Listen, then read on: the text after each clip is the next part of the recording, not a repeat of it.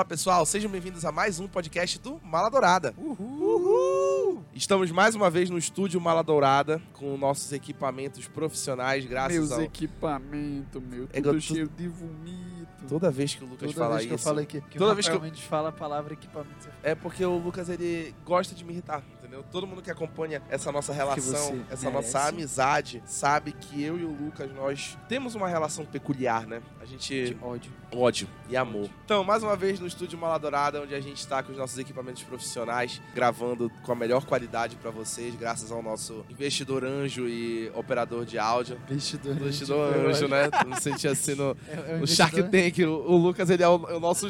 O Lucas é o nosso tubarão, né? Ele é o Caíto Maia, mano. Caíto Maia é o dono da Chili Beans, cara. Sejam bem-vindos a mais um episódio. Eu sou o apresentador de sempre, Rafael Mendes, e estou aqui com a minha dupla mais geek nerd do Mala Dourada, do mesmo episódio da última vez, que foi sobre o What If. E aí nós estamos aqui reunidos novamente. Segundo episódio, olha. Segundo Segundo, epi- episódio presencial, segundo episódio que somos nós três. Segundo episódio presencial seguido, segundo episódio somos nós três seguido, né? É legal. Estou com ele, o grandíssimo investidor anjo, operador de áudio, o garoto mais legal do Maladourada, que todo mundo ama. Ele é o que. ele é o que mais o tem Rafael fã. Mendes tremeu Ele- agora eu pra tre- falar eu isso. esperava por essa. Porque todo mundo fala bem do Lucas. Por exemplo, a minha mãe é apaixonada pelo Lucas, ela é fã dele Obrigado, incondicional. tia Marília. Não sei se ela vai estar escutando. Obrigado, tia Marília. Então é ele, Lucas Freitas. Zabumbe, galera, tudo bem? E também estou com ele, o nosso. Nosso bebê fofo, né? O nosso caçula. Ele é o caçula, Matheus Salada. Banzai! Fala galera, e descer dessa vez não decepcionou. Banzai! Ele roubou a, a fala do Lucas. O Roubou Lucas, minha que, fala. o Lucas que fala sobre decepção. Isso aí é um bordão dele, né? Você Tô tá roubando decepcionado? bordão, eu tô roubando jargão, é nóis. Gente, hoje é aquele que a gente fala de DC Fandom 2021. Nesse final de semana a gente teve a Comic Con da DC, onde a DC anunciou as principais novidades das produções dela. E a gente foi muito feliz nesse, nesse ano. Assim como ano passado também foi muito feliz, porque a gente, no ano passado, já tinha Eu sou visto. feliz todo dia. Eu já tinha visto o trailer do Snyder Cut na- no fandom do ano passado. A gente viu o primeiro trailer do Batman no fandom do ano passado. Então a gente viu muita coisa bacana. A gente viu o anúncio do elenco do Esquadrão Suicida. Cara, foi muito legal no ano passado. E esse ano eles elevaram a barra com novos anúncios muito legais, que é o que a gente vai comentar hoje. Então a gente vai comentar dos seis principais anúncios que a gente teve no DC Fandom 2021. Vão ser relevantes aí para o futuro da DC, no cinema e na televisão. E a gente vai comentar sobre o que a gente viu, com alguns detalhes, e sobre as nossas expectativas baseadas nos materiais que a gente viu. Começamos com as duas produções que faltam mais tempo para serem lançadas e que a gente não chegou a ver trailer ainda. E a gente viu só materiais de making off, behind the scenes e primeiras imagens oficiais, né? A primeira é Shazam Fury of the Gods, que vai lançar só em 2023. Mas a gente já deu uma olhada nas primeiras imagens do set, então a gente pôde ver a família Shazam nos seus novos uniformes, em ação ali na cidade, me esqueci qual é a cidade deles, é Filadélfia, né? na Filadélfia, né? Que eu lembro por causa do rock, que eles passam lá pela escala- escadaria do rock. E então a gente já viu as primeiras imagens e a gente conseguiu ver as primeiras imagens oficiais da Helen Mirren e da Lucy Liu como as vilãs do Shazam Fury of the Gods, né? Então a gente tem aí duas atrizes de calibre imenso entrando pra descer. Helen Mirren, vencedora do Oscar por a rainha. de AK-47. AK-47. E a Lucy Liu que dispensa comentários, né? Lucy Liu, As Panteras, Kill Bill. Outro nível também de atuação. E as duas serem as vilões de Shazam Fury of the Gods significa que a gente tá indo cada vez mais além aí no, no potencial da DC. Cara, eu tô muito ansioso por esse filme. Na minha opinião, Shazam é um dos filmes, se não o filme mais subestimado da DC. E eu acho que esse segundo filme vai ter a oportunidade de aprofundar o tema central do primeiro Shazam, que é a família, né, cara? Então eu gostei muito que a gente teve visão de como os irmãos do Shazam nessa vida de super-herói. E nisso a gente já tem várias histórias. Por exemplo, o irmão dele que é cadeirante, que agora não vai poder só voltar a andar, como vai ser um super-herói. Eu acho que tem um potencial muito grande pra criar essas histórias que são bastante envolventes, né? Até pela temática mais, mais coração de Shazam. Não é cadeirante, né, cara? Ele anda de muleta. Anda de muleta. Ele anda de muleta. Ele anda de muleta. Mas tudo bem, o capacetismo tá em dia aqui no Maladourado, né? Tá, tá certo. Tá certo, entendeu? Mas eu acho que esse vai ser. É um filme necessário, assim, de Shazam. É, a gente sabe que em Shazam 3 a gente vai ter o confronto, né? Do Shazam com Adão Negro. Mas é muito necessário, tipo assim. Coitado. Inclusive, Coitado, coitado, do Zachary Levi. Tem que colocar muito isopor naquele enchimento. Mas eu acho que é um filme que, assim, vai continuar a história dele, né? Vai apresentar agora a família Shazam, que apareceu rapidinho no final do primeiro. Acho que essa é uma boa expansão de universo, assim. Eu acho que Shazam foi um dos filmes, dos filmes que popularizou é, da DC, que, tipo, realmente todo mundo conseguiu fazer. Teve até aqueles dois youtubers que apareceram, o, a, o Leon e a Nilce, do Coisa de Nerd, não sei se. Eles apareceram no primeiro. E aí, tipo, sei lá, eu acho que é um filme que a, que a DC explorou muito esse mercado de divulgação por ser um filme não, é um filme menor, né? Não é um, não é um grande, não é um dos grandes heróis mais conhecidos, mas eu acho que eles conseguiram pegar e aproveitar e aproveitar bem, assim. Acho que é um que tem futuro e o Zachary Levi é um excelente ator que vai dar certo. Eu acho que é uma, coisa que eu gosto do Shazam é que ele foge desse tom habitualmente Snyder sombrio da DC. Ele é, ele é o Thor da Mar, ele é o Thor da DC. Ele é o Thor da DC. Tipo, faz piadona. É tipo, que é criança, infantil. Criança, infantil, entendeu? Eu acho que isso é bem interessante porque é, foge da, do padrão que a gente espera e foi muito surpreendente o primeiro Shazam lá em 2019 de ter realmente quebrado barreiras ali, ter sido um filme super colorido, super família, super Sim. infantil. Ele é um filme de super-herói que beira o infantil, né? Beira a comédia e ele foi realmente muito inovador pra, pra DC. Tanto que eu tenho certeza que o James Gunn bebeu muito da fonte do Shazam Sim. dentro da DC. Assim, a gente sabe que o James Gunn ele tem experiência com filmes desajustados. Né? Tu vê aí o Guardiões da Galáxia, né? Ele era a pessoa ideal para fazer o Esquadrão Suicida desde sempre, mas acho que o Shazam ele abre ali a porta pro James Gunn ter uma liberdade maior de fazer um filme colorido e menos sombrio com o Esquadrão Suicida dele, graças ao Shazam de 2019, obviamente, né? Tenho muita expectativa para esse filme do Shazam novo, que o Zachary Levi assim tenha mais espaço, que as vilãs sejam boas, mas eu realmente espero que tenha uma conexão com o Adão Negro, né? Que eu acho que é o confronto que a gente quer ver aí é o Shazam contra o Adão Negro. Eu acho que tipo assim, desde o primeiro eles já começaram a falar falar que tinha isso, porque quando eles, for, quando eles vão lá para pro local do, onde o, aquele cara lá, o Shazam... A caverna, a, ca, a, a, caverna, do Shazam. Tá faltando uma pessoa, tipo, tá um, só, um lugar... Uma tá, cadeira. Uma cadeira tá sobrando. Sabe que é o Adão tipo, Negro. A gente sabe que é o Adão Negro, a gente sabe tudo. E ele também no primeiro ele fala que teve uma força uma vez que, tipo, que peitou ele, que, tipo, é incorruptível, enfim.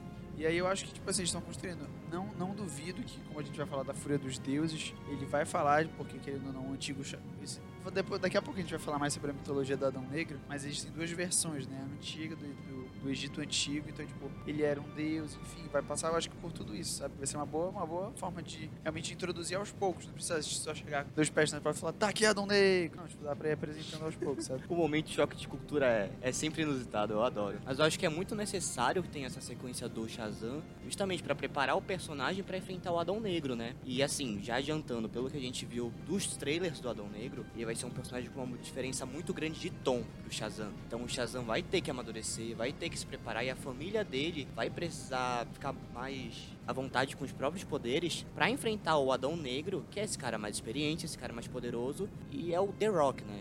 Então vai ser aquilo, vai ser esse confronto de dois grandes astros de Hollywood, cada um com sua história já muito bem estabelecida dentro de seus respectivos universos, né? Provavelmente a gente já vai começar a ver essa mudança de tom no Shazam Fury of the Gods para se adequar um pouco mais com, essa, com esse cruzamento entre Zachary Levi e The Rock. Mas daqui a pouco a gente continua falando um pouco mais disso. Lembrando que Shazam Fury of the Gods estreia em 2023 nos cinemas, tá? Então a gente só deve ver um trailer de fato de Shazam ano que vem. Talvez no fandom do ano que vem, que o fandom provavelmente vai ficar um hábito, né? Isso aí, todo ano. E aí agora a gente vai falar de outra produção que a gente não viu o trailer, a gente só viu imagens do set, que é Aquaman and the Lost Kingdom, que vai ser o novo filme do Aquaman que estreia no final de 2022. Um pouco mais de um ano para estrear. E aí a gente viu as primeiras imagens do set, então a gente conseguiu rever Jason Momoa, a gente reviu Patrick Wilson como o Orme, a gente reviu Yaya Abdul-Mateen como o Arraia Negra, a gente viu até o Rei Atlan de volta, provavelmente vai ter mais um flashback. E foi mais ou menos o que a gente viu. A gente não viu nada de Amber Heard como Mera, gente não viu nada de Willem Dafoe como Vulco, nem de nenhum outro ator que já tinha sido anunciado que vai participar de Aquaman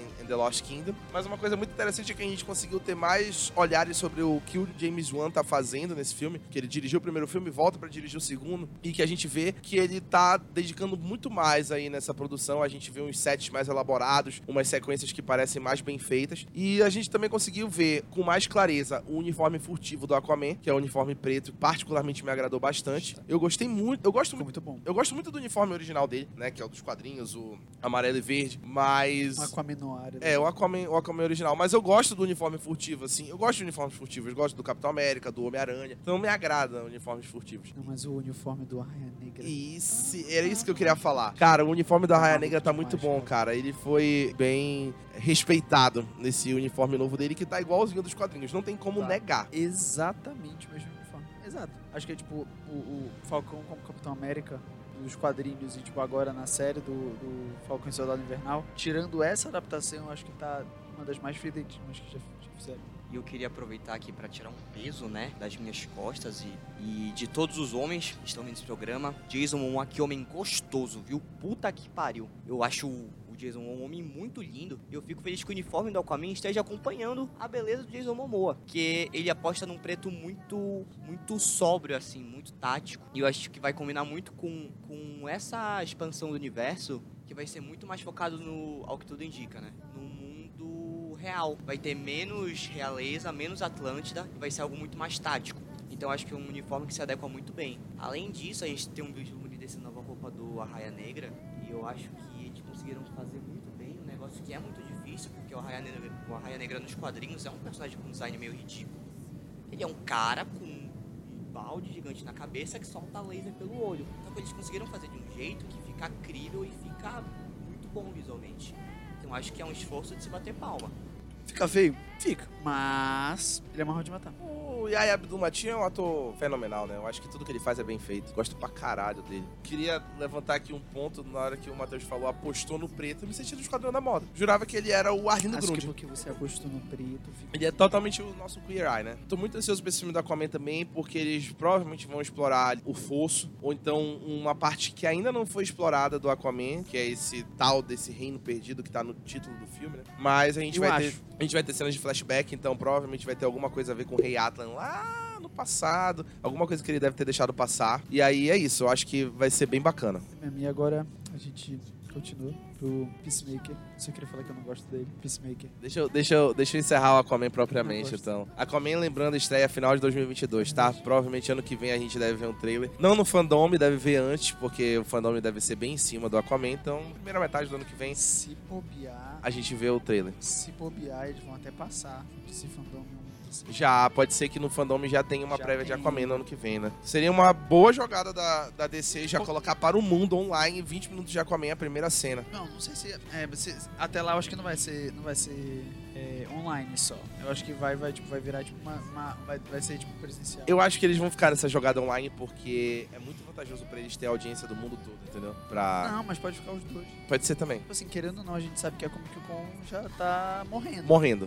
Tá morrendo do, do momento em que. A gente discutiu isso, inclusive, naquele Golden Sim. Hour, né? Que ela tá morrendo do- da feita que as empresas começaram a fazer as próprias Comic Cons, entendeu? Então eu acho que a DC não vai participar mais de San Diego se ela pode fazer a Comic Con dela e apresentar os conteúdos A exclusivos Disney dela. também é a mesma coisa, então tipo, não é vantajoso mais, sabe? A, a Comic Con deixou de ter esse monopólio de, pô, galera, vamos guardar tudo, vamos guardar tudo pra ir pra Comic Con, pra anunciar as coisas. Não, tipo, não tem mais necessidade a eles esperarem um evento fechado da Comic Con pra passar 20 minutos do jogo. Pode fazer o próprio evento deles, tem uma, uma concentração de informação somente deles, sabe? E tipo, pegar e falar, não, galera, a gente vai passar aqui tal coisa, pô, bora fazer um conteúdo exclusivo e tal. Que nem foi isso, que nem teve eh, a- o DC Fandom ano passado, que nem teve o evento da Disney Plus ano passado, tipo, anunciaram uma porrada de, de produção que estavam fazendo e tudo. Então, tipo, é um formato que deu certo, sabe? Eu acho que a pandemia veio muito pra isso, tipo, pra gente entender e pra... Acelerar, pra essas né? É, ac- acelerar é uma coisa que já era natural. A gente daqui a, tipo, dois, três, quatro anos, é, ir pra cinema ou vai ser blockbuster ou vai ser filme cult, sabe? Porque, tipo, não tem mais necessidade. Tipo, a arrecadação, claro, a arrecadação ainda vai ser maior no cinema,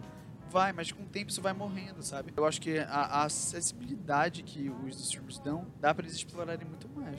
Eu acho que por uma questão logística também fica muito melhor de fazer esses eventos online. Porque tu pega uns atores tipo Jason Momoa ou Henry Cavill, eles são atores com agenda muito lotada, né? Só de não estabelecer um espaço físico, fica muito mais fácil de organizar todos esses horários, todas essas agendas. Eu acho que o futuro é realmente isso. Muitos deles, inclusive, fizeram a participação deles no DC Fandom direto do set de gravação, como Jason Momoa, que tá no set do Aquaman, Zachary Levi, que tava no set do Shazam. Então, muitos deles ainda estavam no set, participaram. Isso é a vantagem de fazer eles online, né? E o futuro é esse. Provavelmente a gente já não vai mais ter Comic Cons sendo relevantes. Daqui a um tempo vai ser só os eventos de cada empresa. Enfim, é só a gente que tem a ganhar com isso, né? Porque ano passado o Fandom e o Investor Day da Disney foram revolucionários. E aí esse ano a gente já tem para novembro o Disney Plus Day, que também vai anunciar as novidades da Disney mais uma vez, né? Então Marvel, Star Wars, Pixar, por aí vai. Continuando no DC Fandom, que a gente ainda tem mais quatro tópicos. E agora são tópicos principais porque a gente viu o trailer, a gente viu o material. Peacemaker não é principal, não. Peacemaker é principal sim. Peacemaker, que é o spin-off de O Esquadrão Suicida de James Gunn, vai trazer Morte, o nosso é querido John Cena de volta como Christopher Smith, o pacificador, na sua série solo spin-off no HBO Max, depois dos eventos do Esquadrão Suicida. Pacificador morro.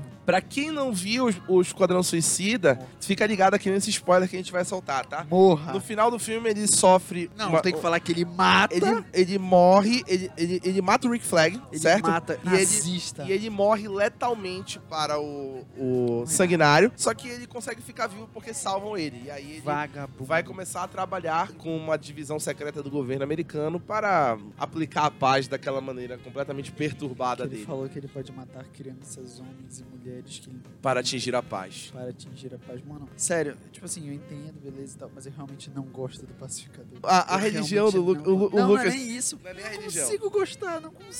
Cara, Eu não achei, eu não Cara- achei, eu não achei um alívio cômico. Cara, a pessoa, que não, achei a pessoa que não gosta, a pessoa que não gosta do pacificador é doente, cara. É doente, porque o John Cena é muito carismático, ele é um ator excelente. Ok. Ele é um ator excelente, cara, ele é muito carismático. E aí, a gente viu o primeiro trailer de Peacemaker agora, no DC Fandom, e tá muito bom, cara. Tá muito bom, tá na mesma pegada, porque a, a série, ela é criada, escrita e, em maior parte, dirigida pelo James Gunn. Então, todo aquele toque de personagens desajustados, de personagens surtados, tá em Peacemaker. E aí a gente vê um monte de personagem nada a ver um com o outro. A gente consegue ver Robert Patrick, o nosso Temil original do Exterminador do Futuro 2, do julgamento final, como o pai do Peacemaker na série, o que é muito bom. E a gente vê também a águia, cara, a águia. Ontem eu vi o trailer de novo, e aí eu vi uma cena que eles estão todos andando juntos, e aí eu vejo a águia do lado deles andando passo a passo junto com eles. Cara, essa águia me pega. Essa águia tá me pegando demais, cara. Eu não sei qual, qual é o papo. Velho, a águia abraça o Peacemaker. É o tipo de humor que eu preciso. E que o Lucas Freitas não acha graça. Não acho nem um pouco de graça. Não, mas agora- Sério. Mas agora falando sério, e- essa série do Peacemaker ela vai ser muito boa porque ela vai ser a primeira série do DCEU. Então ela tá aí acompanhando também a expansão como a Marvel vem fazendo com o MCU de filmes e séries. Então essa série do Peacemaker já abre os caminhos para o DCEU continuar expandindo no HBO Max. Então a gente tem essa série do Peacemaker, a gente vai ter outras produções da- do DCEU que vão se passar no HBO Max, como por exemplo o filme da Batgirl, que vai ser no HBO Max com a Leslie Grace, que aparentemente o Gordon dela não será o, o Gordon do, do The Batman, então provavelmente vai ser o J.K. Simmons, o Gordon dela. Então já vai se passar dentro do DCEU também. Então a gente tem muita, muito potencial aí que a série do Peacemaker vai abrir pra gente, né? Então se realmente o DCEU for expandindo e investindo, então o HBO Max também vai ser usado, como o Disney Plus é usado pelo MCU, então vai ser usado. Então essa série do Peacemaker é muito importante que ela seja bem produzida para que o DCEU também consiga se expandir para o HBO Max e a gente tenha essa expansão dividida né, para esse universo que ainda tá galgando muito para poder se acertar. Pelo que os produtores mostraram no trailer, eles entenderam muito bem qual o apelo do Peacemaker. A gente vê que os elementos principais do personagem, esse humor é extremamente violento, essa agressividade, é Peacemaker de cuequinha, estão todos no trailer. Então, eu acho que é uma série muito acertada, principalmente para quem se sentiu órfão do Esquadrão Suicida James Gunn. Na minha opinião, é o melhor filme dessa nova geração da DC. Depois do Snyder Cut. Peraí, tu falou que, que o Esquadrão Suicida... É o melhor filme da, dessa geração da DC depois do Depois Snyder Cut. Tem que respeitar o Snyder Cut, cara. Ele é continua vivendo. Cara, eu, eu realmente esperava, inclusive falando do Snyder Cut, eu esperava que eles fossem anunciar alguma coisa relacionada ao Zack Snyder, mas é sonhar demais, né? Sonhar não custa nada, mas é isso. Sonhar demais, né, cara? Talvez no futuro, quando passe de vez pra mão da Discovery. Com a, com a casa própria. Mais fácil sonhar com casa própria, minha casa, minha vida. Peacemaker estreia dia 13 de janeiro no HBO Max e a gente vai acompanhar Mala Dourada. Se tiver episódio semanal, eu endorso em cena sobre Peacemaker. Eu tô dentro, tô muito dentro. Fiquem ligados. Agora a gente volta pro cinema e a gente vai falar Ai, sobre os três teasers que a gente viu para os filmes da DC que vão lançar todos no ano que vem. Então, os três teasers dos três filmes da DC que vão lançar no ano que vem.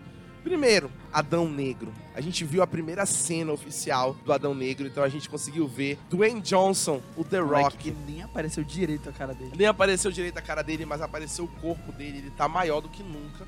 Grande como sempre, maior do que nunca. The Rock, naquele uniforme maravilhoso do Adão Negro. Muito bacana aquele uniforme. Bem, assim, ele passa uma ideia bem rústica. É um uniforme bem, assim, artesanal, perfeito. É um uniforme artesanal. É um uniforme raiz. E aí a gente vê ele demonstrando o poder dele numa cena muito simples, cara. Ele demonstrou a extensão do poder do Adão Negro ali. A gente vem, vem ouvindo o The Rock falar todos esses anos que a hierarquia de poder da DC vai mudar completamente Vai mesmo. com a- o Adão Negro. Toda vez que ele aparece pra falar, ele fala essa mesma frase que ninguém aguenta mais falar, ouvir, né? Ele falar. É um lobby que ele tá fazendo pra esse filme há anos, que é o filme, praticamente o filme da vida dele, esse filme do Adão Negro. Ele tá investindo como Que nunca. ele sempre quis fazer. O filme que ele sempre quis fazer, né? Então, a gente tá vendo os resultados e essa primeira cena, com direção do Jaume Colette Serra, cara, impecável. E aí foi o que a gente falou quando a gente falou de Shazam ainda agora. Cara, o Zachary Levi vai ter que comer muito pena. feijão, cara.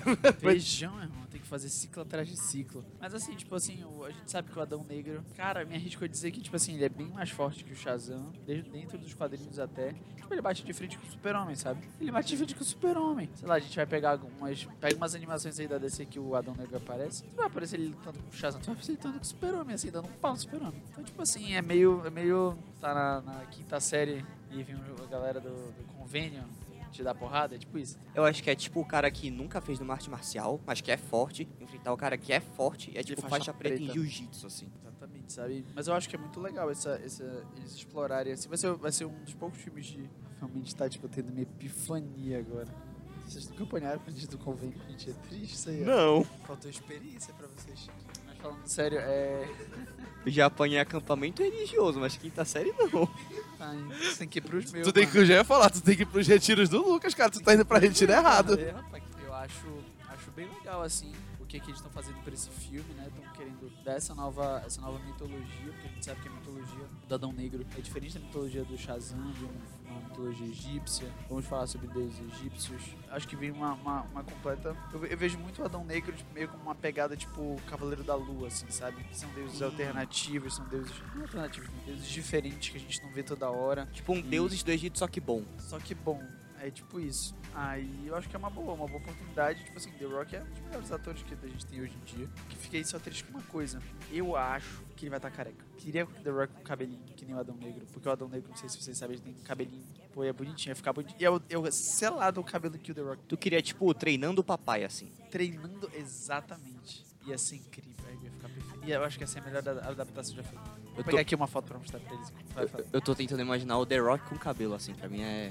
complicado. Mas assim, eu acho que tem duas coisas que me chamaram muita atenção nesse trailer. Eu gostei muito do tom do filme. Eu achei que por se tratar de um personagem do mesmo universo do Shazam, eles iam apostar em algo um pouquinho mais alegre, menos sombrio. Mas o que a gente viu foi completamente o contrário. Parecia que um era tipo o Superman Returns e o outro era o Dark Knight. Pra mim era essa a diferença de tom. Realmente o cabelinho é, é parecido. O Lucas mostrou uma foto aqui, é quase uma calvície, assim. E outra coisa que eu gostei muito é que eles vão ter a coragem de colocar o The Rock interpretando um vilão, né? Eu acho que a gente não vê isso desde Escorpião Rei. E ver um ator do calibre dele, com o carisma que ele tem, interpretando um vilão que, sabe, mata pessoas e é um verdadeiro tirano, eu acho que é algo extremamente corajoso. The Rock treinando papai. É isso que a gente queria ver no Adão Negro. Cara, o The Rock não vai ter cabelo nesse filme porque vai quebrar todo o estilo do The Rock. É uma coisa que ele Cara, preza mas muito. ele ia ficar exatamente. Exatamente. Ia ficar exatamente igual ao Adão Negro, mas ele não vai fazer, porque o The Rock ele é maior do que o personagem. É, é isso que é o complicado. Caraca, faz esse co- aí que é forte. Entendeu? O Érico Borgo tava falando isso. Beijo, Érico Borgo. Não Beijo, sei se Érico você Borgo, é escuta a gente. Pra quem não sabe, o- a Ruro, né? Que é o novo site do Érico Borgo. Eles seguem Novo, a já gente. não é mais novo, né? Oi? Já não é mais novo, mas é ainda assim, site porque, tipo assim, as pessoas podem continuar ligando o Érico É, Borgo com é aquele outro site, entendeu? Mas o Érico Borgo agora é da mexido.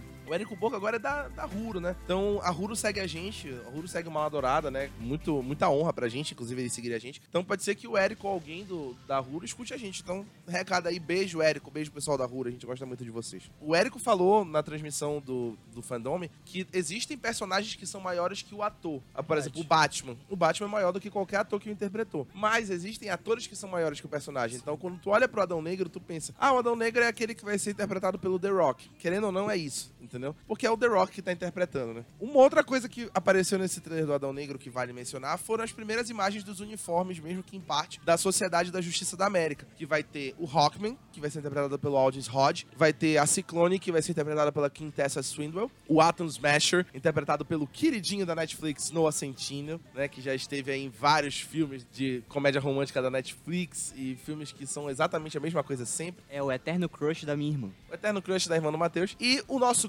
glorioso 007, o 007 Pierce Brosnan, que será o Senhor Destino. E a gente já viu um detalhe em todos os uniformes deles, né? Que foi muito legal, que a gente sabe que o The Rock vai enfrentar a Sociedade da Justiça da América como o Adão Negro. Vai ser um confronto muito doido ver essa equipe maravilhosa, que é uma das melhores equipes da- dos quadrinhos da DC, que é a Sociedade da Justiça da América, enfrentando o Adão Negro aí na origem desse anti-herói. Esse, esse teaser foi muito bom, mesmo que muito curto, ele foi muito bom. E eu gostei muito e tô muito empolgado pra assistir Adão Negro, que estreia ano que vem nos cinemas. Agora, vamos falar dele, o homem mais rápido do mundo, Barry Allen. A gente viu o primeiro. Ainda bem Deus me, me converteu, mano, porque eu pensei numa.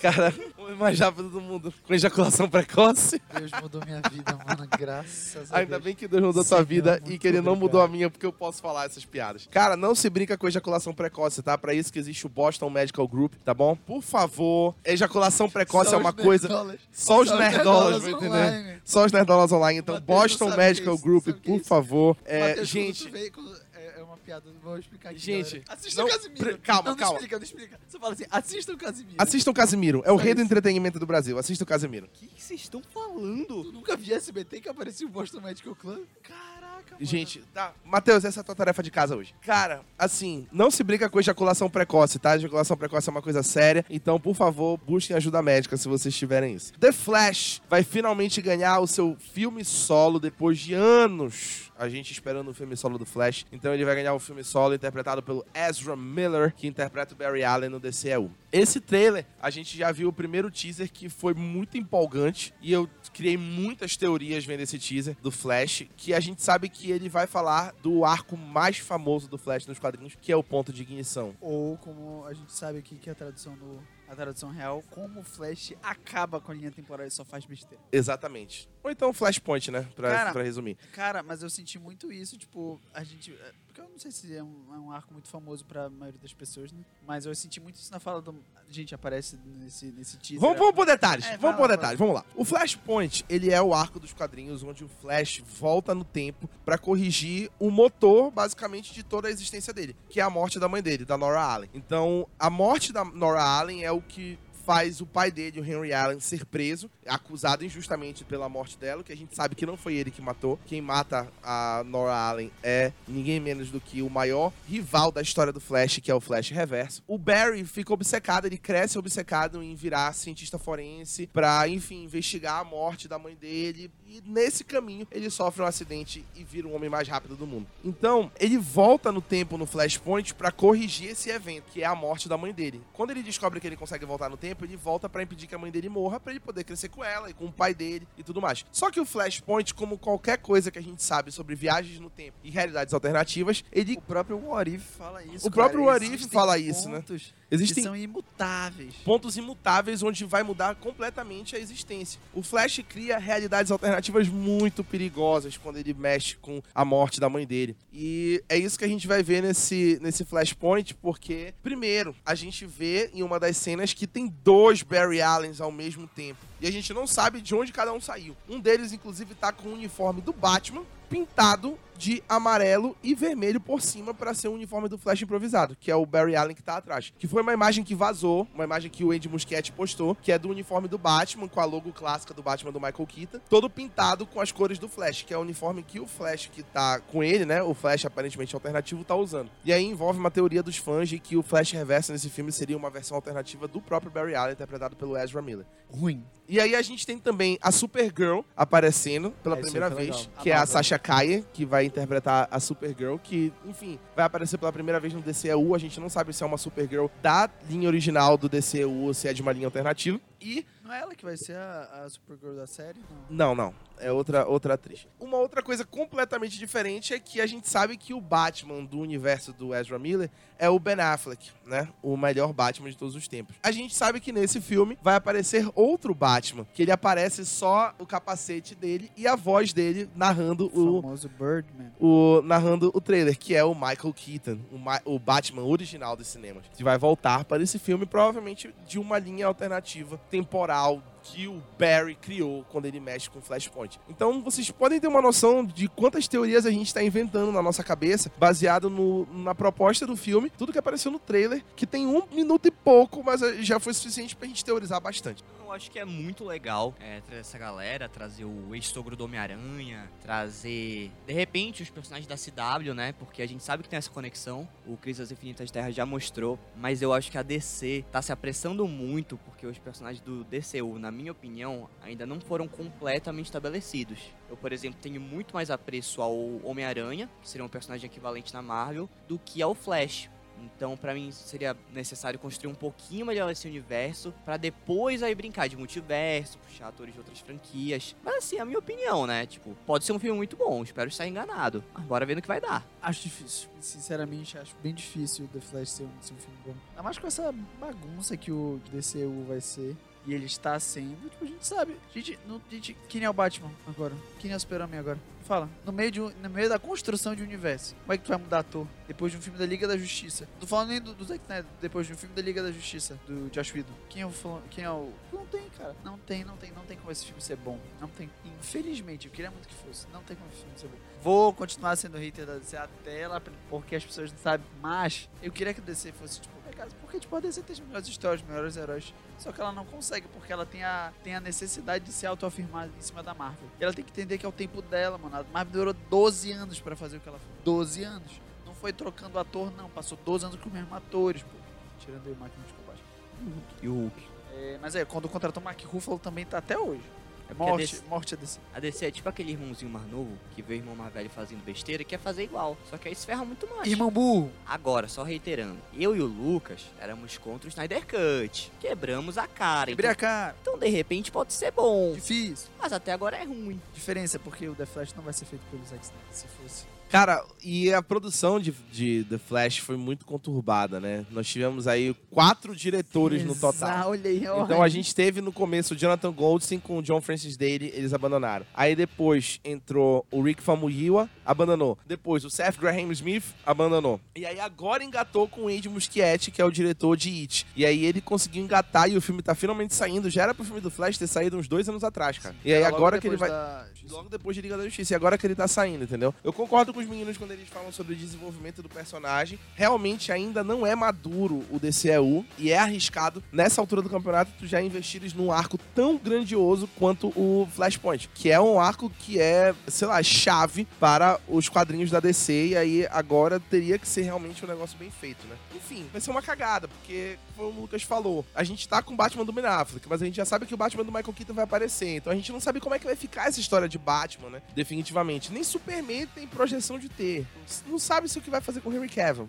Coringa. E o Jared Leto? Vão largar o Jared Leto? Cara, sei lá. Enfim. Só o que resta pra gente é teorizar e esperar, né? The Flash estreia ano que vem também. A gente deve ter mais um trailer daqui pra lá. E agora, pra encerrar o DC Fandom, né? O nosso DC Fandom, nosso episódio sobre DC Fandom, a gente vai falar do momento mais aguardado do DC Fandom. Todos os fãs queriam ver isso. Crepúsculo! Todos os fãs queriam ver Crepúsculo. Aparição do Neymar, não, sacanagem. Não, não foi a aparição do Neymar, mas o Neymar apareceu de fato, né? A, a DC. Tem que ver, mas A DC, vai, a DC vai fazer uma coleção com a Puma especial do The Batman, né? É isso aí. Eu quero ver o Neymar de Batman. Mas é isso aí que a gente vai falar. A gente vai falar de The Batman. A gente viu o novo trailer de The Batman. E assim, meu amigo, a pessoa que não ficou arrepiada do começo ao fim vendo esse trailer é maluca, cara. Maluca. O trailer começou, eu já tava na beira do sofá. O trailer terminou com aquela cena final, aquele money shot do Robert Pattinson de cabeça pra baixo andando, meu amigo. Cara, foi fantástico. Eu não tenho, eu não tenho nada a reclamar desse trailer. Assim, Eu visualmente tenho, porque ele acabou. visualmente, porque ele acabou, visualmente falando, é o Batman mais, assim, mais bonito visualmente de todos. Calma. Mas Assim- de que forma? As cenas, Cara, eu acho. Eu acho. Não, Não, ele assim, não é. Ele não- não, é. não ele eu não é não- eu- eu não tô falando- eu não tô falando da beleza do cara, porque assim, eu Não. acho o Robert Pattinson bonito. Não, De- tipo assim, assim, mas de- eu, acho, eu não acho que ele seja a caricatura do Batman, mas eu te entendo. Não, tipo, os não. elementos. Não, tipo assim, a construção visual do que o Matt Reeves criou pra esse universo desse Batman, as cenas, a fotografia, a iluminação, Eu achei até Gotham muito boa. é tipo, muito combina bonito, muito. cara. É uma é um, é, tipo assim, é visualmente lindo. As tomadas do Batman, to- tudo parece muito bem feito, né? E assim, o Robert Pattinson também é bonito, ele é o Batman mais bonito até agora do cinema. né? Cara, eu tava. Eu senti muito isso nesse. nesse... Eu não tinha me tocado, na verdade, mas, tipo, beleza, eu acho que Colin Farrell encaixou muito como, como, como pinguim. Achei muito bom. Tá. As pessoas. É, isso é preparo, porque as pessoas sabem que eu, eu sou horrível. Mas é, tá aí, a única coisa que eu realmente. que eu realmente me fiquei assim. Verdade, mas eu acho que é porque eu tô tão acostumado de ver ele fazendo vilão, quando eu vou ver, vou ver ele fazendo uma pessoa boa, e eu fico assim. Eu não gostei do Andy Serkis como Alfred. Não gostei. Quando eu olhei, eu falei assim, velho, cara, pare que eu vou ficar olhando pra ele vou achar que o Alfred vai virar do mal. Não dá, cara. Eu acho que, não sei, não sei, mas eu entendo, tipo, porque, como o, o- Batman vai estar mais novo, eles quiseram colocar um Alfred um pouquinho mais novo, mas eu acho que eles exageraram, porque o Alfred tem que sempre ser velho. Não, e o Andy Serkis tem cara de maluco, Tem né? cara de maluco e, tipo assim, que vai te trair a qualquer momento. Como é que eu vou, como é que eu vou fazer desse? Pra ter confiança num cara desse? Não vai ter como. Vou passar o filme todo falando, esse cara é o Coringa, disfarça. Ele é maluco. Ele é o charado. Mas tirando isso, eu acho que vai ser um filme realmente muito bom. Tem algumas, algumas reclamações, pessoas que já viram um pouco mais do filme, falando que o Robert Pattinson não combinou como Batman, mas eu duvido dessas pessoas. Saiu, saiu uns críticos, as pessoas estavam acompanhando a produção de perto, falaram que não tá legal, ele não combinou com, ele não entrou totalmente, que a voz dele não tá boa como Batman. Cara, tipo assim, não é um, gente, não, não vai ser um Batman caricatura que nem foi do Ben Affleck, não vai ser. Vai ser um Batman que nem como o, o Christian Bale quando pegou o Batman, ninguém falou, todo mundo falou, ah, esse Batman não vai ser bom. Mas ele fez o próprio Batman, ele faz o Batman dele, sabe? Ele faz o Batman dele. Então, tipo, mano, Ben Affleck, Ben Affleck, tipo, Robert Pattinson tem que ir pra cima de fazer o Batman dele. É um Batman diferente, é uma Gotham futurista, é uma Gotham diferente, uma Gotham nos dias atuais. Só que É, consegue ainda ser muito gótica, né? Consegue ser gótica, tipo, é escura, sabe? É suja. Uhum. Tu vê isso, tipo assim, o que eu, go- o que eu gostei muito foi que também teve essa pegada. Teve uma pegada um pouco diferente do Liga da Justiça, que é um Batman que aparentemente mata, né? Mas eu também gostei que, tipo, ele pega essa, essa levada meio de, dos jogos de Arkham, assim, que é um negócio que, tipo, o Batman realmente bate nas pessoas, deixa, sei lá, elas quase mortas, assim, dá tempo de levar pro, pro, pro pronto-socorro e salvar a vida. Mas eu, tipo assim, eu gosto desse, desse tom, sabe? Porque, querendo ou não, tipo, a gente vê que é, é, mostra muito a passagem, assim, é, de um Batman que eu via muito no Christian Bale, que é um Batman que tá começando a ficar e tal, e ele bate, mas ele não bate tão forte e tal, e tipo, pra um Batman revoltado, assim, sabe? Que, mano, só quer, tipo, só quer resolver as coisas, sabe? Não importa o que precise fazer, não, não chega a matar efetivamente. E Batman Mas, não tipo mata, tá? Importante ressaltar. Batman não. Dá ele. Quando ele Não for- mata. se vocês já jogaram joguinhos do Arca, quando sai aqueles, aqueles morceguinhos do corpo do cara, é porque estão chamando a ambulância. O desenho da Liga da Justiça falava que o Batman não mata.